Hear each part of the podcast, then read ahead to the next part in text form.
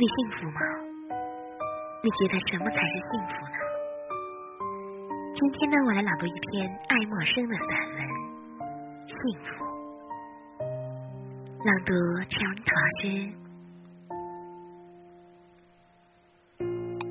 岁月无价，无论是一年、十年，亦或一个世纪，都是值得我们去珍惜的。在某些问题上。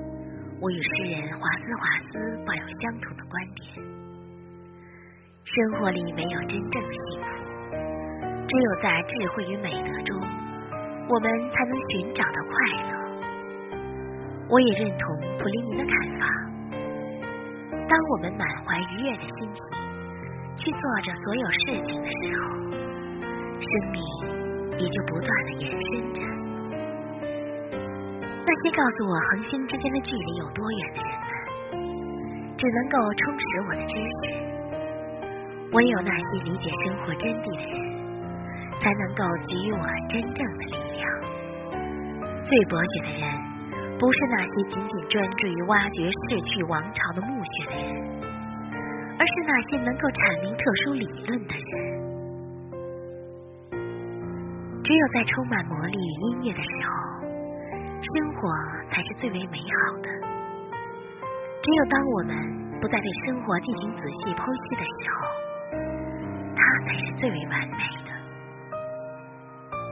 我们必须虔诚的对待生命的每一天，而不应该像一名大学教授那样对它进行不停的拷问。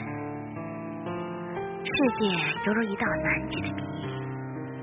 对于生活，我们不可以随意代之。而应该以平和的心态来迎接生活里的一切。我们必须要用心去聆听鸟儿的歌唱，而不应该试图去辩解出歌声里的名词与动词。难道我们就不能节制一些，顺从一些？难道我们就不能让生活回归它的本来面目？科学也遵循同样的规则。专家往往是一些业余爱好者，他们在不知不觉当中就完成了关于昆虫、鸟鱼的学术论文，然后便又重新回到了远离科学的日常生活之中。